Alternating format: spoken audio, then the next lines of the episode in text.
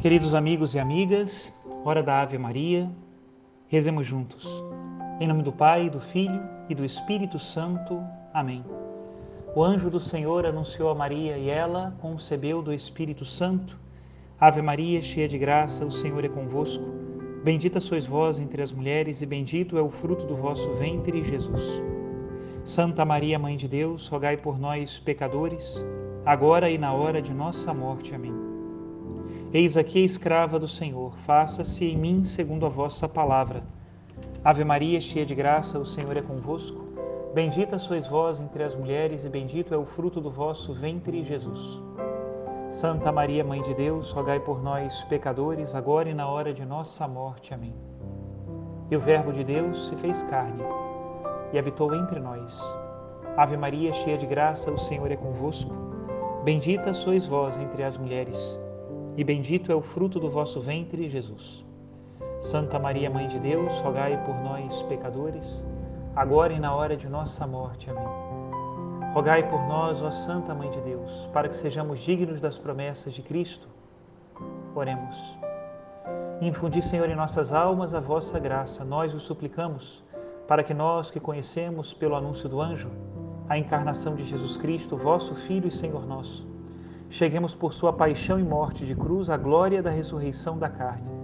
Pelo mesmo Cristo nosso Senhor. Amém. Em nome do Pai, do Filho e do Espírito Santo. Amém. Queridos irmãos e irmãs, nesta sexta-feira da primeira semana da Quaresma, sexta-feira que no tempo da Quaresma tem uma especial importância, onde o nosso dia de penitência, de jejum, de abstinência pode ser um pouco mais sublinhado, acentuado para a conversão da nossa vida, para o bem do nosso irmão, para agradarmos mais a Deus também com o nosso sacrifício espiritual, com a nossa oração, com a nossa caridade fraterna. Rezemos juntos a oração que a igreja hoje reza no mundo inteiro. Oremos. Concedei, ó Deus, que vossos filhos e filhas se preparem dignamente para a festa da Páscoa, de modo que a mortificação desta quaresma frutifique em todos nós por nosso Senhor Jesus Cristo, vosso Filho, na unidade do Espírito Santo. Amém. E o evangelho que nos é proposto hoje está em São Mateus, capítulo 5, versículo 20. Diz assim: Naquele tempo disse Jesus aos seus discípulos: Se a vossa justiça não for maior que a justiça dos mestres da lei e dos fariseus, vós não entrareis no reino dos céus. Vós ouvistes o que foi dito aos antigos: não matarás. Quem matar será condenado pelo tribunal. Eu, porém, vos digo: todo aquele que se encoleriza com seu irmão será réu em juízo. Quem disser ao seu irmão patife será condenado pelo tribunal. Quem chamar o irmão de tolo será condenado ao fogo do inferno. Portanto, quando tu estiveres levantando a tua oferta para o altar, e ali te lembrares de que teu irmão tem alguma coisa contra ti, Deixa a tua oferta ali diante do altar e vai primeiro reconciliar-te com teu irmão. Só então vai apresentar a tua oferta. Procura reconciliar-te com teu adversário enquanto caminha contigo para o tribunal. Senão o adversário te entregará ao juiz, o juiz te entregará ao oficial de justiça e tu serás jogado na prisão. Em verdade, eu te digo, dali não sairás enquanto não pagares o último centavo palavra da salvação. Glória a vós, Senhor. Queridos irmãos e irmãs, a liturgia da palavra de hoje nos fala de pontos fundamentais da nossa vida cristã. Em primeiro lugar, o perdão aos inimigos e a reconciliação, que são um cumprimento radical daquele mandamento que diz: não matarás. Também nos fala da importância da nossa conversão o quanto antes, diz o Senhor no Evangelho, enquanto ainda estamos a caminho para que não chegue o momento do juiz e nós ainda não nos tenhamos convertido. Peçamos ao Senhor nesta quaresma a graça de uma verdadeira e sincera conversão. Eu convido a todos a meditarmos juntos com a homilia do último domingo. Escutemos. Caríssimo Diácono Lino, meu irmão, os queridos irmãos e irmãs, iniciamos então esse tempo que o catecismo chama de a grande quaresma. Não porque seja muito tempo, não somente por isso, né? Mas porque são grandes as festas da Páscoa que nós nos preparamos por ela, pela grande quaresma. E a verdade é que toda sexta-feira para o cristão é como uma pequena quaresma, dia em que nós podemos oferecer a Deus o nosso jejum, nossa mortificação, fazermos um bom exame de consciência, confessarmos os nossos pecados. Essas são as sexta-feiras do ano, graças a Deus. Mas nesta grande quaresma, a igreja incentiva os seus filhos a fazer como um grande retiro comunitário, preparando-se para a Páscoa do Senhor. E neste primeiro domingo deste grande retiro, a liturgia da palavra nos leva às origens da humanidade. Não é fácil nós dizermos o que aconteceu nas origens, né? Tantas discussões científicas tentando ler no Gênesis como se fosse um, um documento de ciência ou então uma coluna de jornal que traz uma reportagem, né? O Gênesis não é isso. Quando a palavra de Deus fala das origens da humanidade, ela utiliza uma linguagem simbólica para falar das grandes verdades que aconteceram nas origens e que influenciam a nossa vida até hoje. São três as grandes histórias desse relato das origens: o relato da criação e de Adão e Eva com a sua descendência, é uma dessas grandes histórias. Depois, Noé, o dilúvio e a descendência de Noé, é outra grande história do Gênesis. E por último, uma história um pouco menor, mas que também faz parte dessas origens, que é a Torre de Babel. Em todas estas histórias tem algo em comum. Aqueles que se relacionam com Deus são toda a humanidade. Depois do capítulo 12 de Gênesis, quando já começa a história de Abraão, já não é a história de toda a humanidade, é a história de um homem no meio das nações, de uma nação que nascia de Abraão, no meio de outras muitas que já existiam. Mas nas histórias anteriores, Adão e Eva, Noé, e a Torre de Babel, o sujeito é sempre toda a humanidade, toda. E por isso é tão importante a primeira leitura que nós lemos hoje, deste sacrifício que Noé ofereceu a Deus. Por quê? Foi um sacrifício que purificou toda a humanidade e estabeleceu uma aliança com toda a humanidade. Depois do sacrifício de Noé, isto só se repetirá na cruz. Todos os sacrifícios entre a oferta de Noé e a oferta de Cristo na cruz foram alianças para uma nação, para um povo, para uma situação. Somente o sacrifício de Noé e o de Cristo são universais. E por isso, os primeiros cristãos, quando liam a história de Noé, faziam diretamente um paralelo com Cristo. Assim como Noé passou pelas águas, os cristãos também passam pelas águas do batismo. Assim como o sacrifício de Noé purificou toda a humanidade, representada naqueles oito que foram salvos pela arca, o sacrifício de Cristo purifica toda a humanidade. Assim como depois do dilúvio, Deus entregou àquela humanidade renovada uma terra nova, uma terra lavada, não só lavada pela água, mas lavada do pecado assim também, depois do nosso batismo, Deus nos entrega uma terra nova, uma terra lavada do pecado, que nós precisamos cuidar. E a primeira porção dessa terra lavada que Deus nos entrega é o nosso próprio coração. Aprendemos pela revelação, pela doutrina da igreja, que depois do batismo nós estamos livres de todo o pecado, não só do pecado original, mas perdoados de todos os pecados, crianças ou adultos. Depois do batismo, estamos lavados, né? E Deus nos entrega essa terra para cuidarmos. Agora, olha que coisa. Parece que nós temos raiva disso, né? Parece que nós temos raiva dessa porção da terra nova que Deus já confiou a cada um de nós. Com quanta facilidade nós entregamos essa terra ao pecado e deixamos né, que o pecado ali cresça.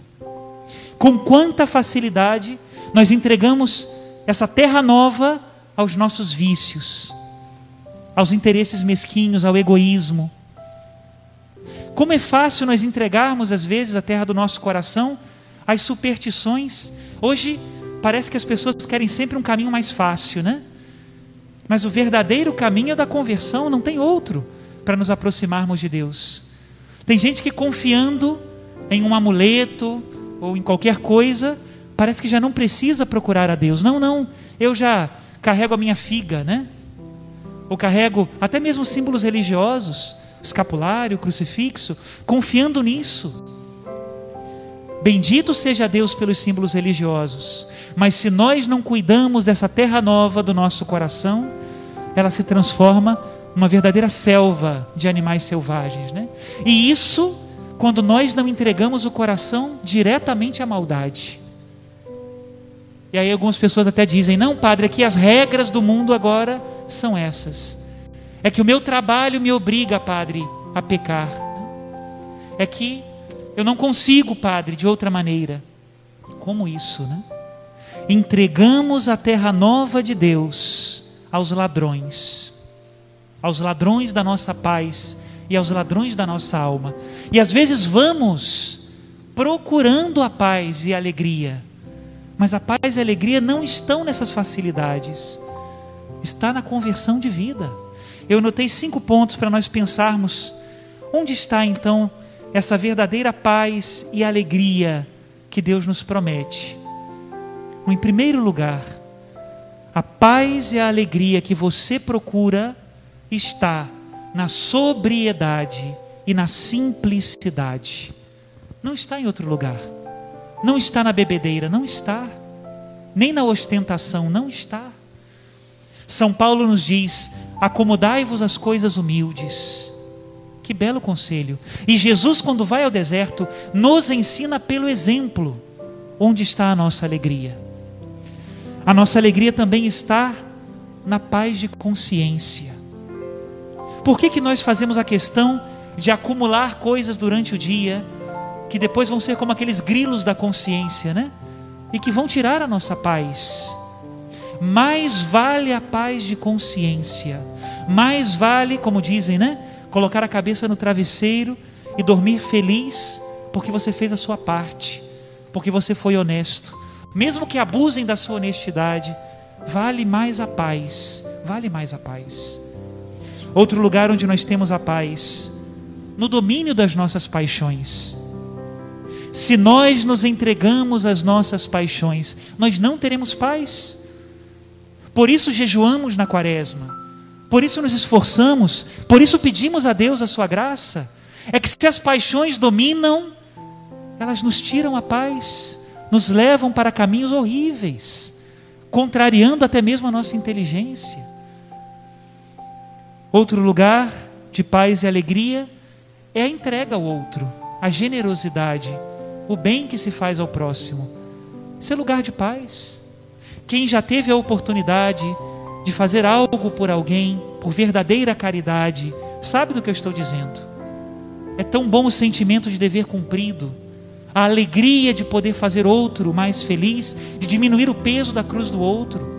Isso é um lugar de paz. Não está na avareza não está na acumulação, está nisso, na generosidade. E por último, outro lugar de paz, o amor de Deus. Meus irmãos, parece que entra em nós uma mentalidade de que nós amamos a Deus naturalmente, né? Claro que Deus colocou o amor dele no nosso coração. Mas se nós não o buscamos na oração, se nós não vamos atrás dele, querendo conhecê-lo melhor, nós não teremos essa bendita convivência que Deus quer nos dar. Se lembram do livro do Gênesis? Que Adão e Eva diziam que escutavam os passos de Deus no paraíso? Pois é, quem ama Deus e o busca, deve ter também a capacidade de escutar os passos de Deus nessa terra nova que Ele deu e que começa pelo seu coração. O tema não são as pedras, os países, as ruas, Queremos consagrar o mundo a Deus? Pois então consagremos o nosso coração. É por aí que começa. Deus reinará no mundo quando Cristo reinar nos nossos corações. E qual o caminho? Né? O padre falou de coisas necessárias, né? Mas qual é o caminho então para nós começarmos nesse trabalho na quaresma? Eu não invento nada, né? Eu leio no Evangelho. E o que diz o Evangelho de hoje? O Espírito levou Jesus até o deserto. E esse é o caminho para recuperarmos de novo a posse dessa terra nova que ele nos deu. Ir ao deserto. Mas como é difícil, né? Esses dias uma, uma das pessoas aqui da paróquia me contava que uma jovem senhora parente, né, dessa pessoa, entrou para o Carmelo. Talvez a pessoa esteja me escutando ou está aqui, eu não vi ainda. Entrou para o Carmelo, né? E e me dizia, padre, como ela está feliz, como ela se sente livre, né? Vocês sabem que as carmelitas, depois que entram para o Carmelo, elas ficam enclausuradas, né? E para você conversar com elas é através de uma grade, tem umas grades, né? E, e essa parente dizia, rindo para ele, né? Eu não sei se sou eu que estou atrás das grades ou se é você, ela dizia, né? Daqui parece que é você que está atrás das grades. A liberdade de quem ama e serve a Deus é outra coisa. Conto também uma experiência pessoal. A primeira vez que eu fui ao mosteiro e fiz um retiro lá, eu fui acreditando no que a gente escuta e lê, né? Que os monges vão para o mosteiro para fugir do mundo. É isso que a gente escuta, né? E aí, quando eu terminei o retiro, eu saí com outra ideia. Eu acho que é o mundo que foge do mosteiro. Mas ó, foge mesmo, hein? Como nós fugimos do deserto? Fugimos do silêncio. Fugimos de nos confrontarmos conosco mesmos e com Deus. Faz a experiência, é difícil, hein? Faz a experiência de estar 15 minutos em silêncio diante de Deus. Leia primeiro o Evangelho, né? Para ter lenha para queimar nesse tempo, para ter coisas para meditar, mas 15 minutos de silêncio. Sem o WhatsApp, que não vale trapacear, hein? Sem o WhatsApp, sem celular, sem fone de ouvido, sem distrações. Para Deus, para Deus. Você vai ver como é difícil. Não é fácil. Porque, como aconteceu com Cristo, é no deserto, no silêncio, que nós vamos nos encontrar com os nossos inimigos grandes inimigos. O catecismo da igreja nos ensina quais são os três inimigos da alma. É bom recordarmos essas doutrinas, né? Está lá na primeira carta de São João. Quais são os três inimigos da alma? O mundo, a carne e o demônio. Quem é o mundo? O mundo é aquele que zomba de Deus, que zomba das coisas de Deus, que ri de Deus, que não o aceita, diz a palavra, não o conhece nem o recebeu. Esse é o mundo, né? E não só zomba das coisas de Deus, mas elogia o que é errado, elogia o vício, elogia o pecado. Não é verdade que quando você quer viver diante de Deus, você logo escuta a zombaria? Ah, você é um bobo, você é uma boba, né? Geralmente é assim, né? Tá por fora, né?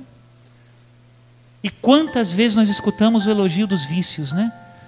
É assim que tem que ser feito. Quem está hoje mais antenado, quem está agora mais ao dia, faz assim, né?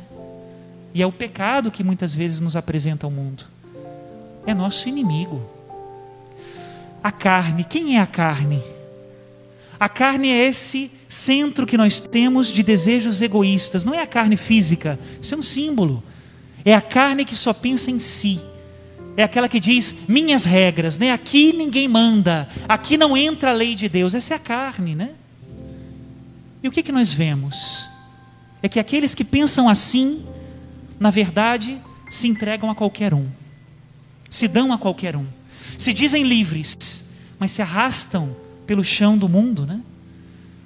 E é mais, usam os outros como objetos descartáveis Outro dia eu vi um programa humorístico em que ser objeto e fazer dos outros objeto era motivo de orgulho.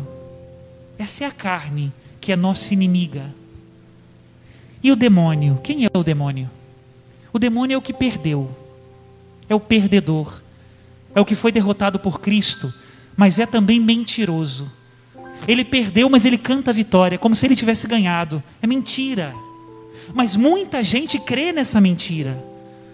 Quanta gente procura em magias, em ocultismos, em pactos, ganhar vantagens materiais ou espirituais, acreditando que o demônio é vencedor e ele é mentiroso desde o princípio, homicida desde o princípio.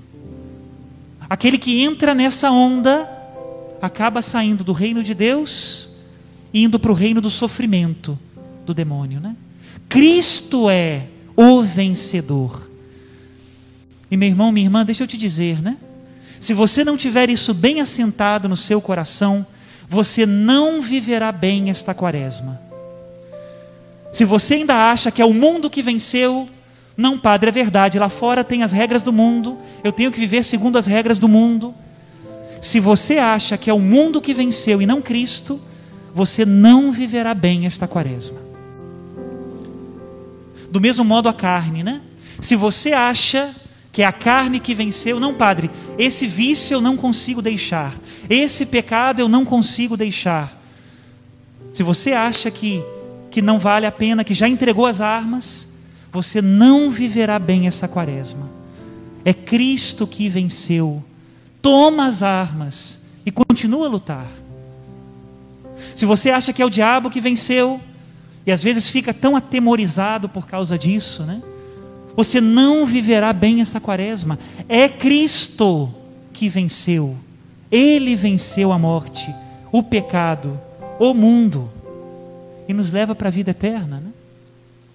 Por isso, meus irmãos, escolhemos o nosso lado Sejamos companheiros de Cristo nessa batalha.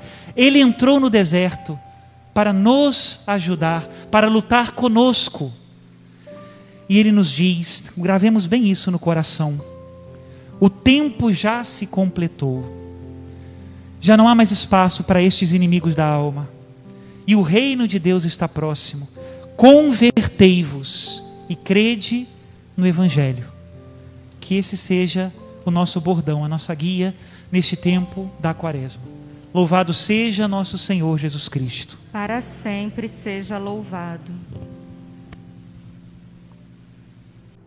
Deus abençoe a todos nesta quaresma e que não nos falte a intercessão da bem-aventurada Virgem Maria. Que desça sobre todos a bênção de Deus Todo-Poderoso, Pai, Filho e Espírito Santo. Amém.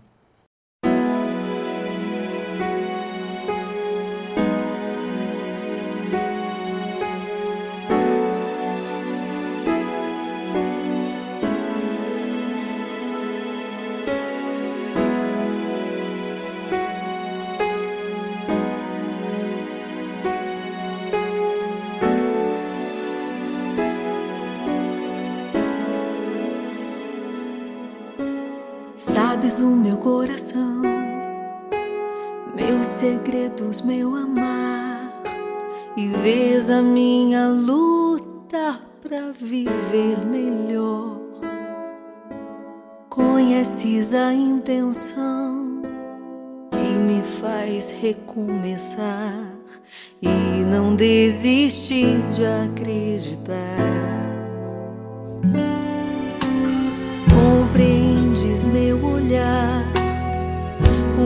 Falta por andar e sentes todo esforço que existe em mim.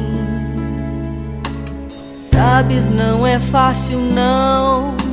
Às vezes perco a sua mão na escuridão do meu pensar pequeno.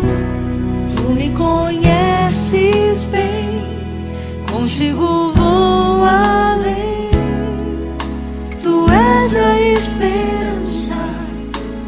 me faz voar. Tu me conheces bem, sabes quem devo ser. Eu sei, mesmo pequena, tu me esperas. Tu me conheces bem, contigo vou além. Tu és a esperança que me. Tu me conheces bem, sabes quem devo ser. Eu sei, mesmo pequena,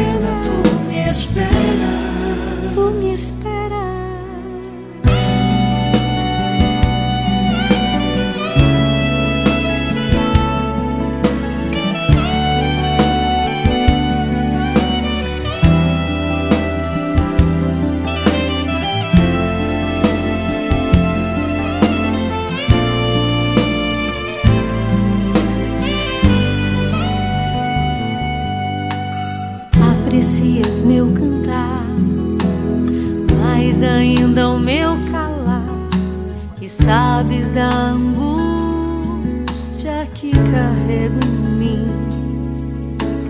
Tocas em meu passo lento, tua voz é meu alento, e diz o que eu preciso pra não desistir. Tu me conheces bem,